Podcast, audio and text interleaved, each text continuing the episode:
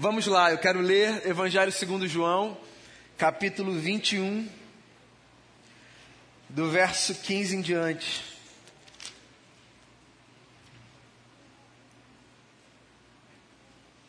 Diz assim o texto, Evangelho segundo João, capítulo 21, a partir do verso 15. Depois de comerem, Jesus perguntou a Simão Pedro: Simão, filho de João, você me ama mais do que estes? E disse ele: Sim, Senhor, tu sabes que te amo. Ele respondeu, novamente, perdão, me perdi aqui na leitura. Disse ele: Sim, Senhor, tu sabes que te amo. Disse Jesus, agora sim, cuide dos meus cordeiros. Novamente Jesus disse: Simão, filho de João, você me ama? Ele respondeu: Sim, Senhor, tu sabes que te amo. Disse Jesus: Pastorei as minhas ovelhas. Pela terceira vez ele lhe disse: Simão, filho de João, você me ama? Pedro ficou magoado por Jesus lhe ter perguntado pela terceira vez: Você me ama? E lhe disse: Senhor, tu sabes todas as coisas e sabes que eu te amo. Disse-lhe Jesus: Cuide das minhas ovelhas.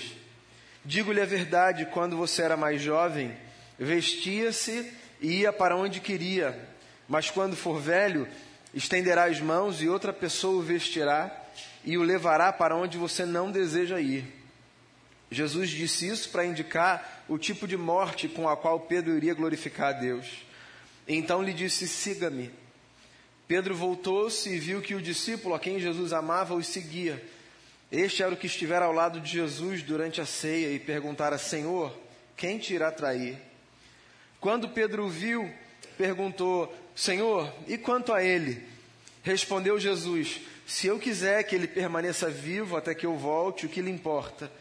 Quanto a você, siga-me. Foi por isso que se espalhou entre os irmãos o rumor de que aquele discípulo não iria morrer. Mas Jesus não disse que ele não iria morrer, apenas disse: Se eu quiser que ele permaneça vivo até que eu volte, o que lhe importa? Este é o discípulo que dá testemunho dessas coisas e que as registrou. Sabemos que o seu testemunho é verdadeiro. Jesus fez também muitas outras coisas. Se cada uma delas fosse escrita, penso que nem mesmo no mundo inteiro haveria espaço suficiente para os livros que seriam escritos. Palavras de João, nosso irmão na fé, amigo do Senhor. Gosto da forma como ele se identifica. Aquele a quem Jesus amava.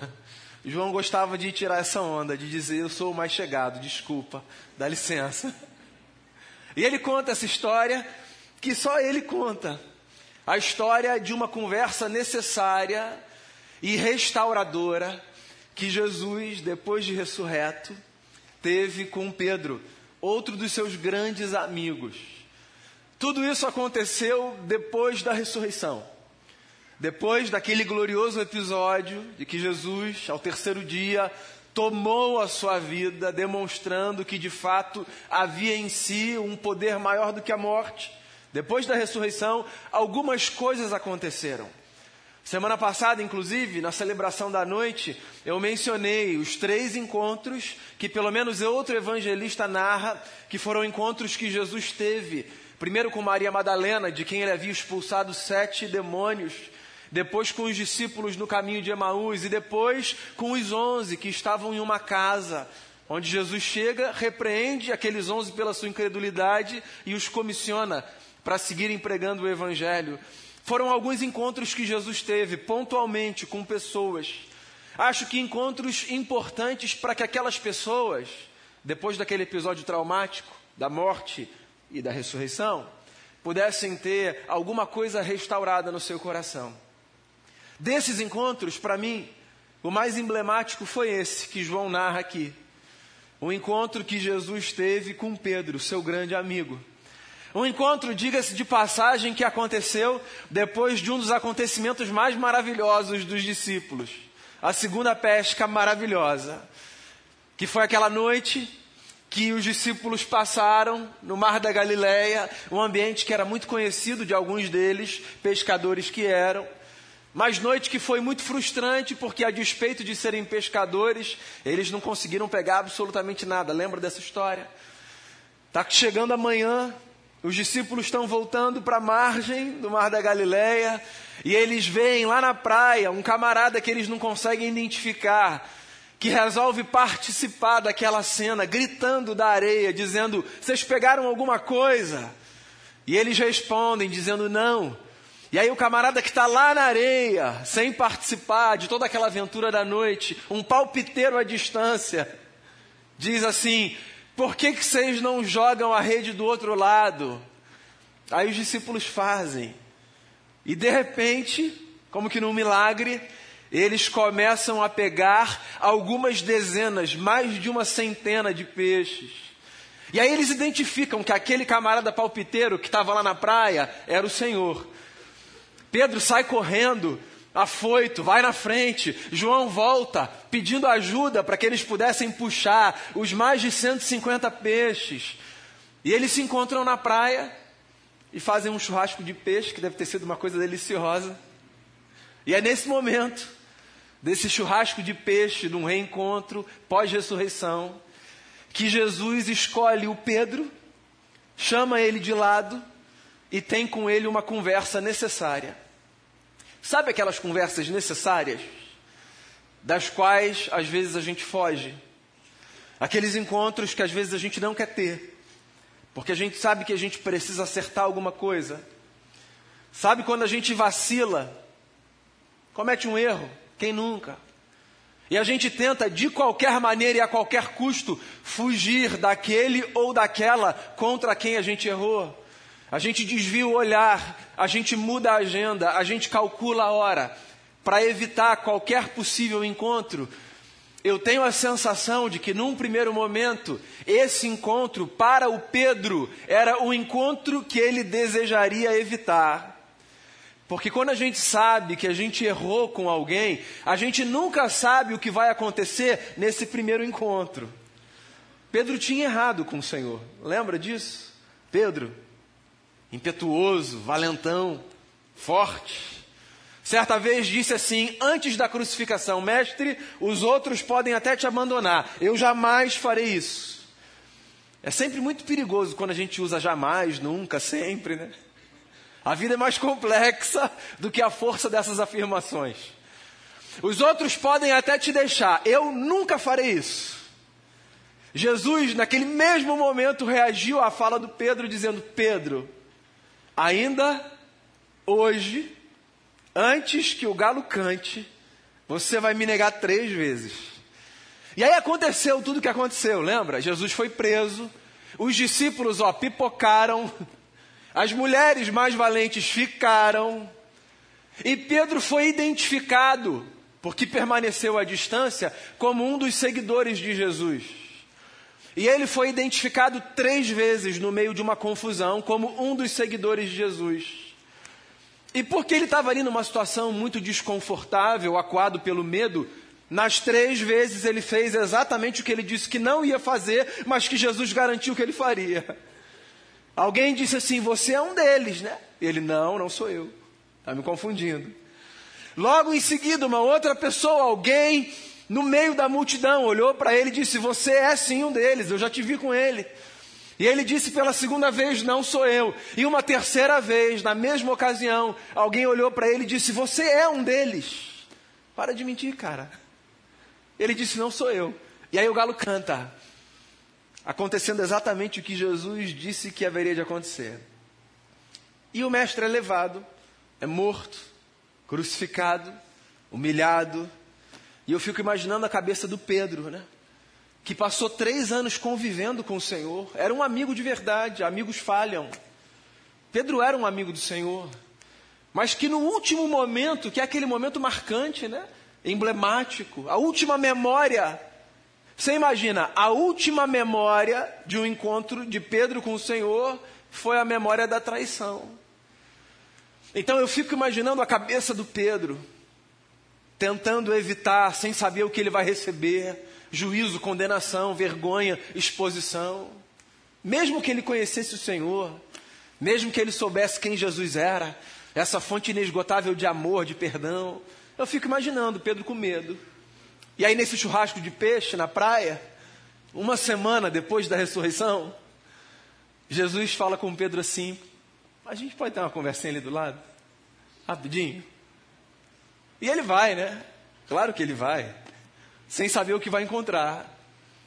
E é nessa hora que Jesus começa com uma pergunta muito desconfortável: Pedro, você me ama mais do que estes? É difícil colocar a mão numa balança, né? Qualquer que seja a pergunta de Jesus aqui, porque há duas possibilidades: você me ama mais do que estes me amam, ou você me ama mais do que você ama essa gente? Há essas duas possibilidades sobre a mesa. Qualquer que seja a possibilidade, a pergunta é muito desconfortável. Porque amor não é o tipo de coisa, o tipo de experiência que a gente coloca numa balança, que a gente compara. Porque o amor é uma realidade muito particular, muito própria. Cada expressão de amor tem os seus próprios contornos, certo? Pedro, você me ama? Me ama mais do que esse? E ele responde, com sinceridade: e diz assim: Senhor, o senhor sabe que eu te amo. Jesus olha para o Pedro e diz: Então faz o um favor para mim, cuida do meu rebanho. Deixa eu fazer uma pausa aqui, para ver se você consegue entender o tipo de ser humano que Jesus foi.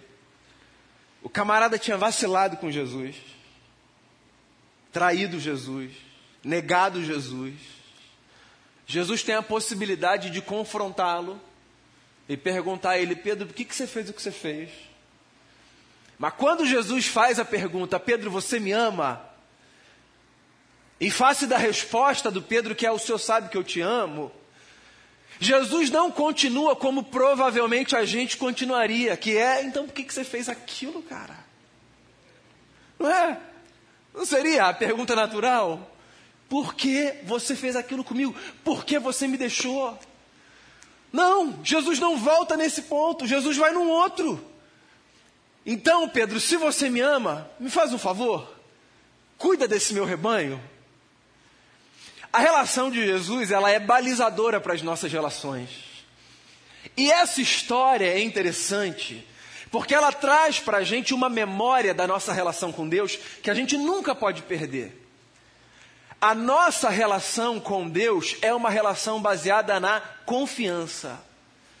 Não apenas, pasme você, na confiança que a gente tem nele, mas também, acredite você, numa espécie de confiança que ele tem na gente. É louco, né? Quase que cheira a heresia, né? Deus põe fé em você. Hein? Não, mas é essa a dinâmica. É essa a dinâmica. Eu uso a mesma palavra, mas é claro que são experiências diferentes. A nossa confiança em Deus tem a ver com essa disposição de nós nos lançarmos ao cuidado dEle. A confiança dele na gente, eu estou colocando nesses termos, tem a ver com essa escolha que ele faz de, a despeito de não precisar da gente, insistir em contar com a gente para os seus projetos, mesmo conhecendo a nossa falibilidade, a nossa pecaminosidade, os nossos vacilos. Sim, Jesus é a expressão de um Deus que confia na gente. Louco, né? Foi isso, inclusive, que Jesus disse no início do seu ministério, quando olhou para esses mesmos camaradas que estavam fazendo o que estavam fazendo, um fazendo rede, o outro pescando, o outro na coletoria, e disse para eles assim: Ó, venham após mim, venham após mim. Essa expressão venham após mim ou vinde após mim era a expressão rabínica oferecida a um potencial aluno, aprendiz de rabino. Os rabinos em Israel, quando olhavam para um menino em potencial, em quem eles viam algum talento e queriam escolher esse menino para que ele fosse um discípulo seu, eles se aproximavam desses meninos e eles diziam assim: ó, venham após mim, venham, venham aprender comigo. Então era uma convocação que um mestre fazia que trazia consigo uma declaração que é eu confio que você pode aprender aos meus pés. Eu acredito que você pode aprender comigo. Jesus vai para esses meninos que estavam à margem da sociedade, lá atrás, três anos antes, e diz assim: ó, venham aqui, me sigam, eu acredito em vocês, eu acho que vocês podem aprender. Três anos antes. E aqui está Jesus, três anos depois, olhando para um Pedro e reafirmando diante do Pedro que o negou, que o traiu, porque essa também foi uma traição, não só a dos Judas, essa também foi uma traição. E está dizendo assim: Pedro, eu ainda acredito em você, cara. Coisa linda, né? Pensar que Jesus olha para a gente, se coloca aí no lugar do Pedro, com as suas falhas, com as suas limitações, com os seus erros. Jesus olha para mim, com as minhas falhas, com as minhas limitações e com os meus erros. Ele diz assim: Daniel, vão em frente. Cuida lá do meu povo. Confio em você, acredito em você. A gente está junto. Essa resposta de Jesus de vai lá e cuida do meu rebanho, ela deve ter, num primeiro momento, desconcertado um Pedro, sabe, numa maneira que ele não deve ter mais conseguido entender o que estava acontecendo ali. Daí Jesus faz uma segunda vez a pergunta: Pedro, você me ama? E aí o Pedro responde e diz: Senhor, eu amo o Senhor. Então vai lá, Pedro, cuida dessa gente. Pedro, guarda isso. Cuida dessa gente. Cuida do meu rebanho. Cuide das minhas ovelhas. Essa é a nossa vocação. Essa é a vocação da igreja. Sermos cuidadores uns dos outros. Quando num batismo infantil, Damião diz o que ele disse aqui, não é só para ensinar você o motivo protocolar da gente batizar os nossos filhos, é para reforçar pedagogicamente, na nossa consciência comunitária, esse papel que todos temos de sermos cuidadores uns dos outros. E a gente faz isso de muitas maneiras e de muitas formas, orando uns pelos outros, desenvolvendo uma certa atenção um para com o outro, perguntando um ao outro como é que você está, como é que você vai, do que, que você precisa, o que, que eu posso fazer por você, colocando nosso talento a serviço um do outro, nosso tempo a serviço um do outro, às vezes o nosso recurso a serviço um do outro. Nós somos cuidadores uns dos outros. Essa é a nossa vocação. Então, se você está aí no seu lugar se perguntando o que, que eu posso fazer na igreja, qual é o papel que eu posso desempenhar? Antes de você chegar com uma resposta institucional, ministerial, louvor cabe para mim, sala de aula cabe para mim, pré-veste cabe. Antes da resposta institucional, venha com a resposta vocacional, que é nós estamos aqui como igreja para cuidarmos uns dos outros. E aí, se encaixando no lugar que você se encaixar, você vai saber que ao fazer o que você estiver fazendo, o seu propósito vai ser ser mão de Deus nessa vida para cuidar de alguém. Pedro, cuida do meu rebanho. Segunda vez.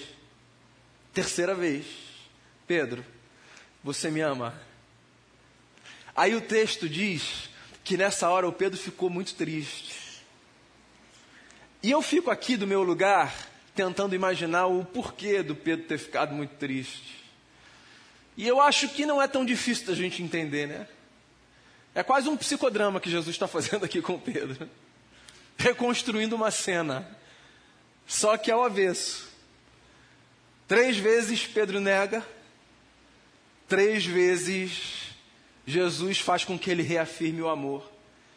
Não para que, do ponto de vista espiritual, místico, uma coisa anule outra. Não, não, não. É porque na vida, às vezes não é assim. Às vezes a gente precisa reconstruir alguns cenários, para a gente refazer caminhos. Na vida, às vezes, a gente precisa voltar na memória em alguns lugares, repensar o que a gente faria, o que a gente diria. Se possível, dizer o que a gente disse. Se possível, que a gente não recolhe as palavras que a gente disse. É, mas às vezes, só da gente reimaginar o que a gente poderia ter dito, a gente consegue reorganizar as coisas pelo lado de dentro, certo? Engraçado, né? Como ainda que a gente viva preso a essa dinâmica do tempo, que a gente sempre vai para frente, desde que o mundo é mundo. Ou seja, antes, sabe, dessas arrumações científicas modernas que nos explicam coisas, a humanidade já encontrava as suas formas de voltar dias, meses, às vezes anos, para rearrumar coisas que ficaram desarrumadas lá atrás. Jesus está pegando Pedro, é isso que ele está fazendo, e levando Pedro algumas semanas para trás ali, sabe, no emocional, no imaginário. Você me ama, Pedro? Eu amo sim, Senhor. Você me ama, Pedro? Amo, Senhor.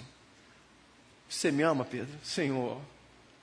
Confesso que eu estou meio triste, o Senhor está me constrangendo. Mas o Senhor sabe, eu amo o Senhor. Jesus, a expressão de um Deus que pega a gente pela mão, atravessa o fluxo do tempo, e pelo menos aqui na nossa cabeça, leva, às vezes, a gente ali atrás para a gente acertar algumas coisas que ficaram mal feitas, malditas, mal arrumadas. Ele não faz isso para expor o Pedro, para constranger o Pedro, para espizinhar o Pedro. Se esse fosse o objetivo, o mestre provavelmente diria: então vamos conversar sobre aquilo, Pedro, porque aquilo caiu tão mal, cara.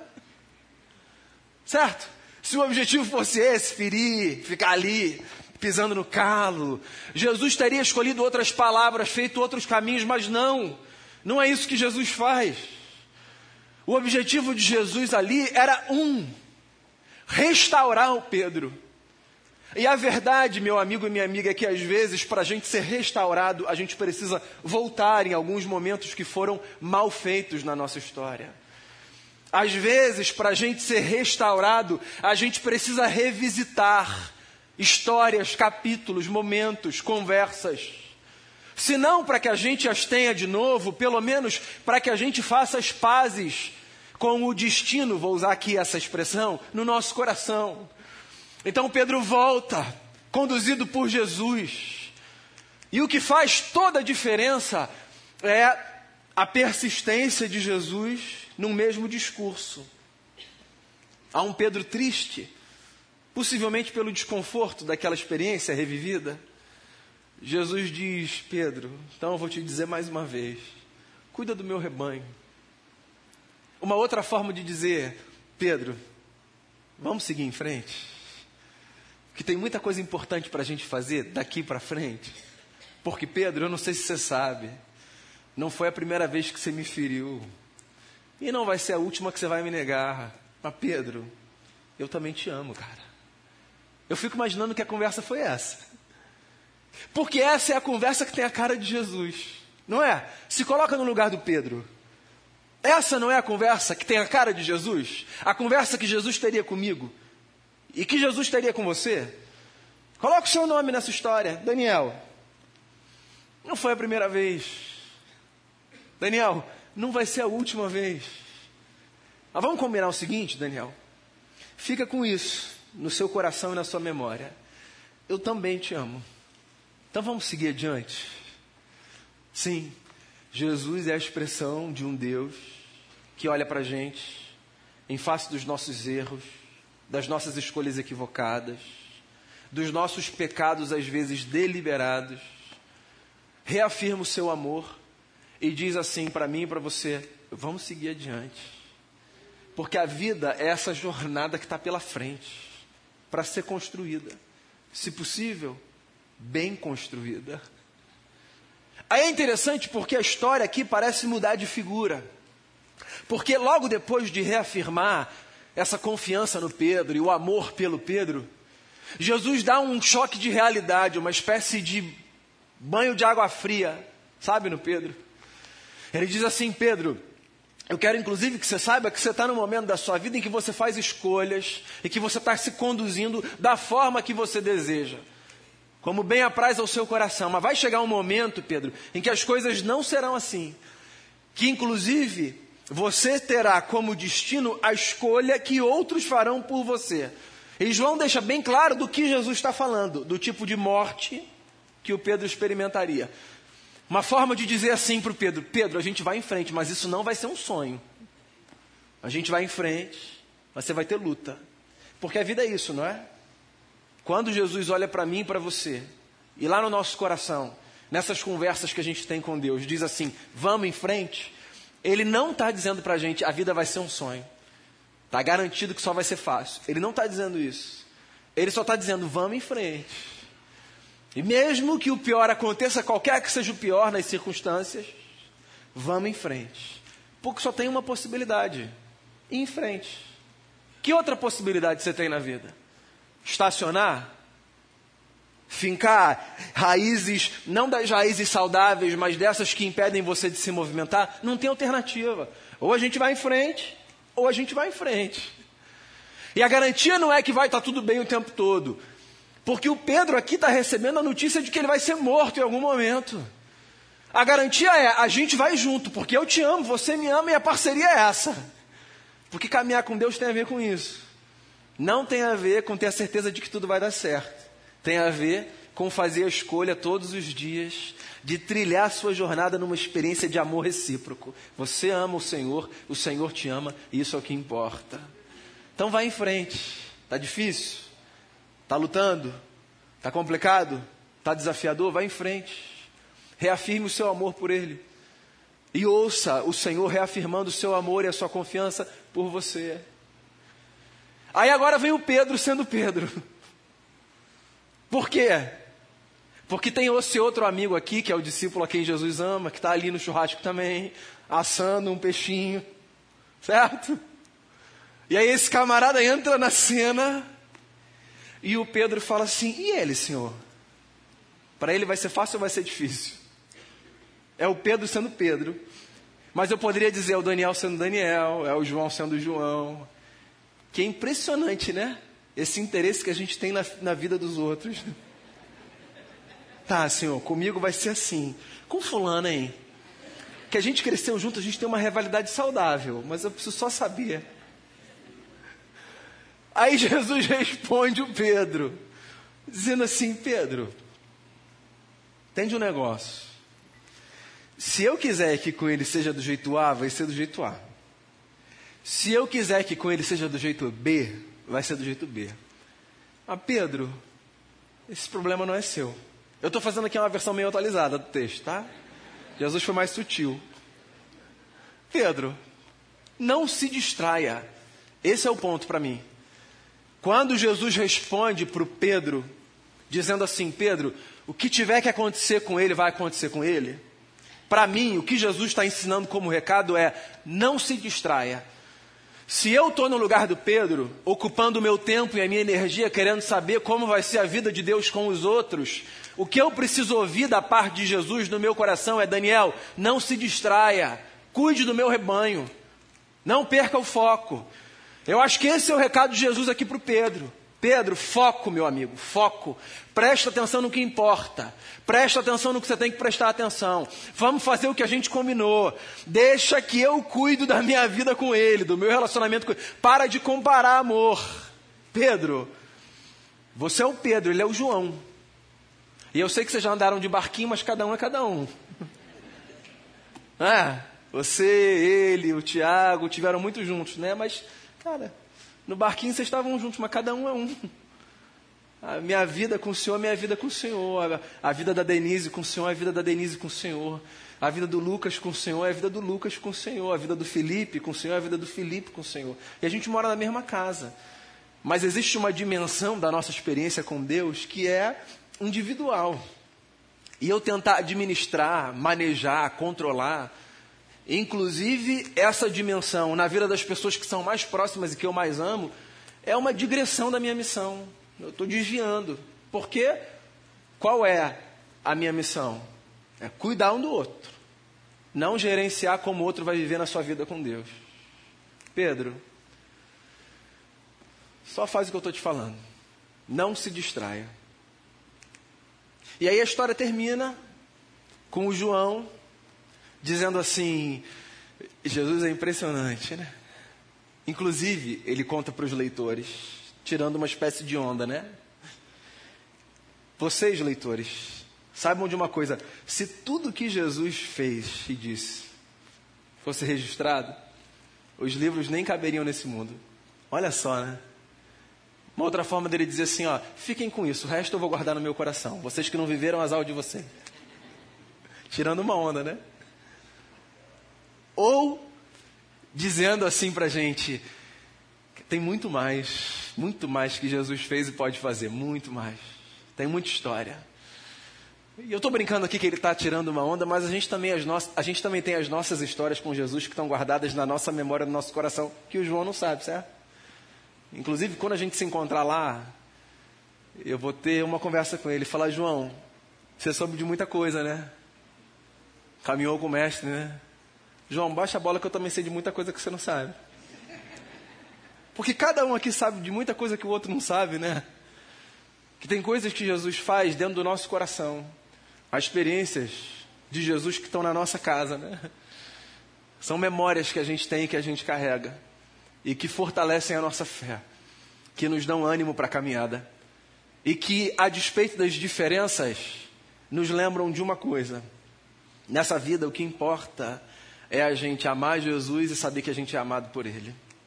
Então, meu irmão, minha irmã, nessa semana pós-ressurreição, como se a gente estivesse aqui num delicioso churrasco de peixe com o Cristo, numa praia, conversando com Ele, no meio do grupo.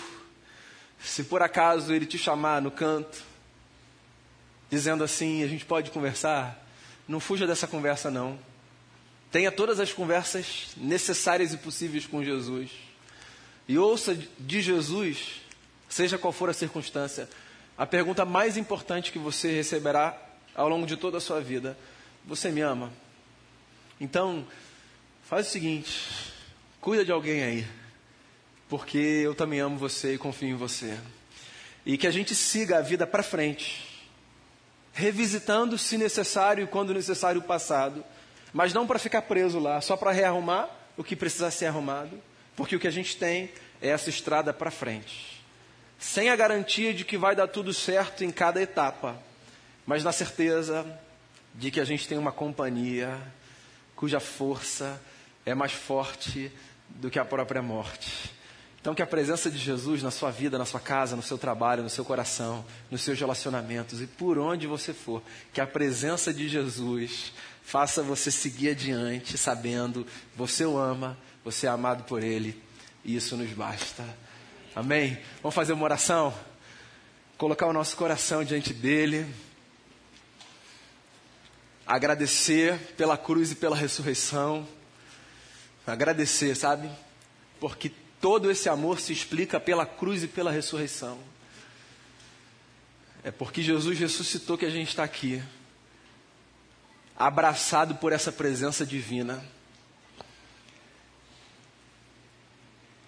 E a semana passada foi a semana da sexta, do choro, do sábado, do silêncio e do domingo da alegria. Mas agora que a notícia da ressurreição já chegou e que a gente já sabe que há um poder mais forte do que a morte, o que a gente tem então é a possibilidade de reconstruir a nossa vida cheio de esperança.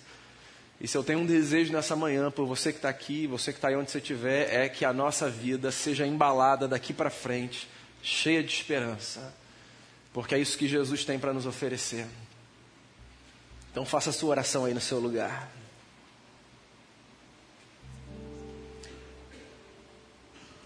Senhor, o amor do Senhor é impressionante, é grandioso. O amor do Senhor é teimoso, é insistente. O amor do Senhor não desampara, não diminui, nem aumenta porque não precisa. O amor do Senhor é essa realidade pronta que não precisa ser mexida, ela só precisa ser desfrutada. E o que a gente quer todos os dias é desfrutar desse amor maravilhoso que o Senhor tem para gente.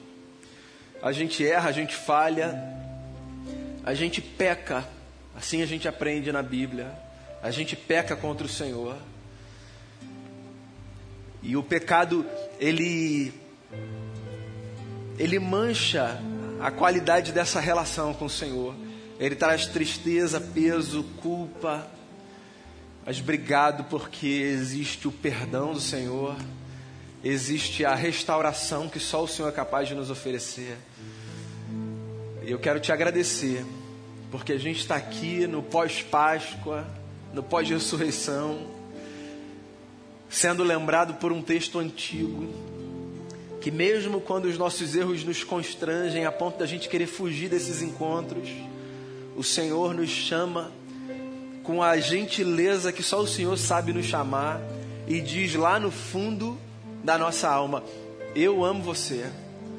Então, que o amor do Senhor seja reafirmado ao nosso coração nessa manhã e que ele sirva para nos impelir num amor em resposta que a gente ame o Senhor como resposta a esse amor grandioso e que a gente cuide do rebanho do Senhor que está espalhado por aí.